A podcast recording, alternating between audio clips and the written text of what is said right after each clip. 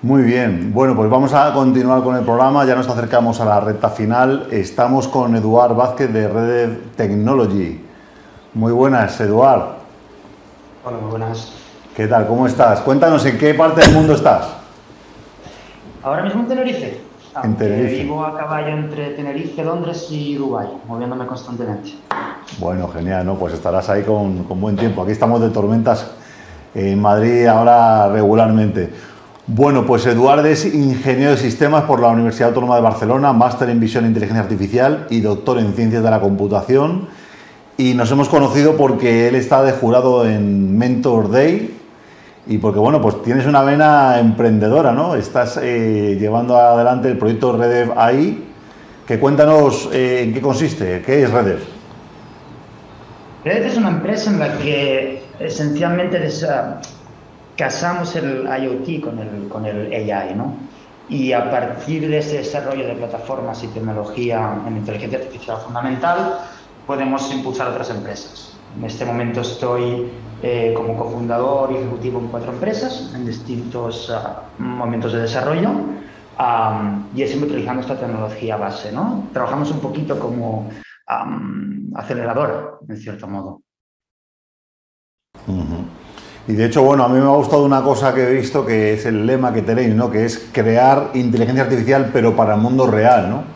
Muchas veces los tecnólogos nos metemos a, investigar con tecnología, vamos a los meetups, hacemos un hackathon, nos ponemos en plan friki, pero luego, bueno, muchas veces viene la, economía real, los empresarios, nuestros propios amigos o familia, y dice, bueno, pero eso, ¿para qué lo puedo usar, no? Y hoy precisamente, de todos los proyectos que estás colaborando, eh, nos gustaría conversar contigo sobre este que se llama Nano Nose Limited. Eh, cuéntanos, eh, Nano Nose Limited, porque la verdad que nos ha encantado este, este proyecto. Cuéntanos. esto surge, a ver, yo he estado involucrado en, varios proyectos de, imagen médica y sobre todo de, de, healthcare, ¿no? Creo que, si bien también he estado vendiendo otras cosas, he estado desde seguridad hasta e-commerce, trabajando con Zalando, entre otros, por ejemplo, encuentro particularmente interesante el hecho de que la inteligencia artificial y la tecnología pueda ayudar directamente a las personas, ¿no? Es más bonito que vender zapatos. Todo está bien, pero es distinto. Em, entonces surgió, esta gente se me aproximó, de hecho, algo tan sencillo como en LinkedIn, viendo que estaba, que me dedico, como bien dices, a hacer, hacer tecnología que sea aplicable, ah, ¿no? Aunque vengo de un, de un background muy, muy, digamos, muy de investigador, etcétera, etcétera, me preocupa que las cosas se usen. se me aproximó esta gente y me dice que están trabajando en la detección de diabetes. Se llama, la empresa se llama NanoNose porque la tecnología se basa en analizar partículas que exhalamos, ¿de acuerdo? Eh, todo el mundo ha sentido hablar de diabetes. uno de los cofundadores resulta que tiene la mujer y la hija con diabetes tipo 1.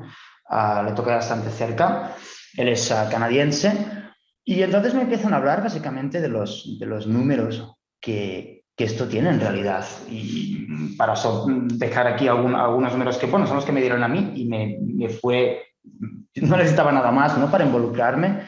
A la, Organización Mundial de la Salud dice que la diabetes será la séptima causa de muerte a nivel global en el 2030. Séptimo. Eh, uno de cada cinco adolescentes en Estados Unidos tiene, tiene diabetes, que es una cosa absolutamente terrible, ¿no? Y el gasto en, en Estados Unidos derivado exclusivamente de la diabetes son 327 billones con B anglosajona de dólares. En el NHS, en, en, el Reino Unido, que es otro de los cofundadores, es inglés, uh, estamos hablando de 11,8 billones de libras uh, solo en diabetes, ¿no? La cosa va peor.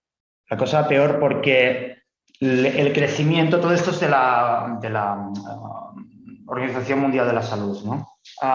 en Estados Unidos ahora mismo hay 44 millones de gente con diabetes y va a crecer hasta 60 millones, un 37% en Estados Unidos de crecimiento. Un 104% se va a doblar en seis años en el norte de África y en Oriente Medio, etcétera, etcétera, etcétera. O sea, está, está adquiriendo tintes completamente pandémicos, ¿no? Entonces, otra cosa muy interesante es que el 90% de la gente prediabética no sabe que tiene esa condición. Y aquí entra la sustancia. ¿Cómo podemos hacer que la gente que no se va a testear, que me incluye a mí mismo, nunca me he ido a testear por diabetes, lo haga? Y básicamente hay una cosa muy importante en healthcare ahora mismo, uh, que es el, intentar sacar gente de los hospitales y sobre todo tratamientos no invasivos. Esto es una estrategia que es muy, muy, muy importante para enfermedades que son totalmente tratables, no acaben con diabetes lamentablemente, aparte de muertes, cegueras, son amputaciones, la, vida puede ser, eh, bueno, baja muchísimo, ¿no? Calidad de vida.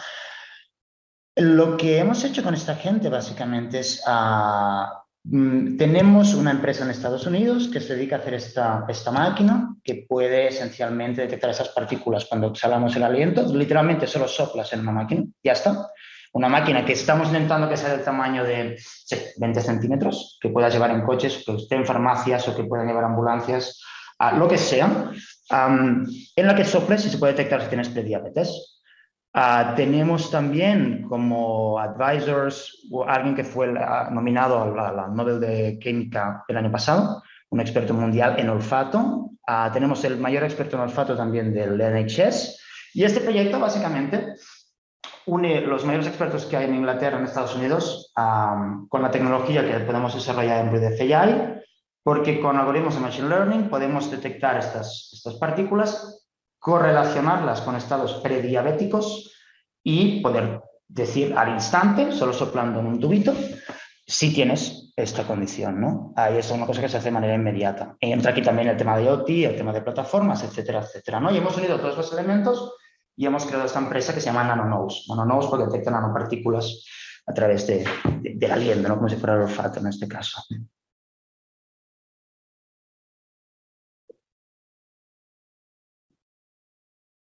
Sí, de hecho la gráfica que he comentado no, no era necesaria porque eh, entrar en más detalles. Era, era para indicar que, que en, en, una ocasión de 15 años va a haber un 55% de crecimiento en, uh, en, diabetes en el mundo. Esto es una cosa que es, es, un problema muy, muy, muy, muy serio.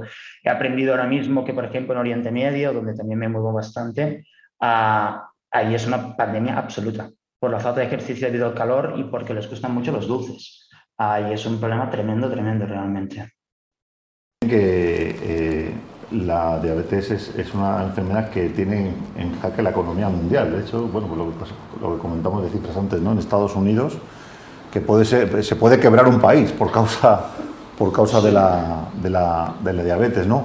Cuéntanos cuáles son los desafíos que puede tener eh, una, una startup, un proyecto como Nanos Limited, porque inclusive teniendo la tecnología, inclusive teniendo eh, un equipo de gente eh, como el que tú estás, eh, con el conocimiento y la experiencia para, para poder trabajar en ese reconocimiento de imágenes, para identificar la diabetes en fase temprana.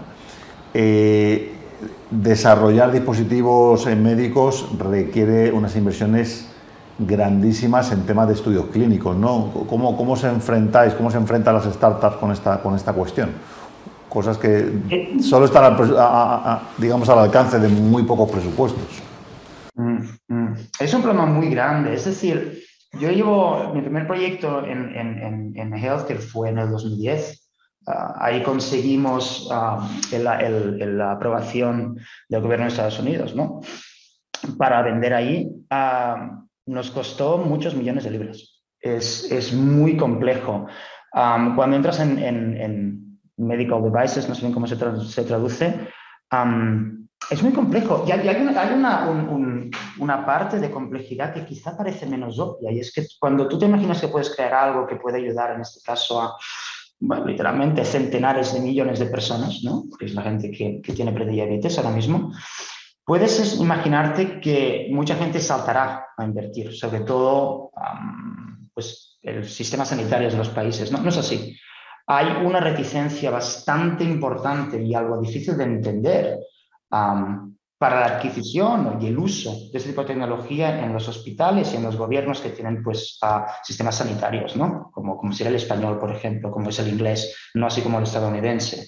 Y quizá de manera bastante paradójica, e incorrecta desde muchos puntos de vista, es mejor encontrar funding, encontrar dinero de hospitales privados que no de públicos, porque para ellos es un diferenciador a tener este servicio. ¿no? y es muy problemático, es muy, muy, muy complejo, pide mucho dinero y sobre todo hay muy poca ayuda por parte de quien te esperarías que te ayudara, ¿no? Ah, es, es, complicado. Los proyectos de, healthcare, uh, te estás, estás que te metes en un mundo que te van a poner muchos palos en las ruedas y todos los procesos van a tardar más tiempo. No, no, en general no son rápidos, para nada. Sí, de hecho, bueno, para desarrollar un medicamento, un dispositivo médico, las patentes son de 20 años y, apenas da tiempo, ¿no? porque se puede tardar entre 10, 12, 14 años en desarrollar eh, tecnología o en desarrollar eh, un, medicamento. Pues la verdad es que bueno, pues nos ha servido eh, como, ejemplo extraordinario de ver cómo la inteligencia artificial sí tiene aplicaciones reales. Conmigo está Juan Carlos Rojo, que te quería hacer alguna pregunta. Hola, ¿qué tal? Mira, yo te quería preguntar si, bueno, primero felicitarte por, por el logro de poder detectar una patología con tantísimo impacto en la vida de la gente y en la economía de, los países.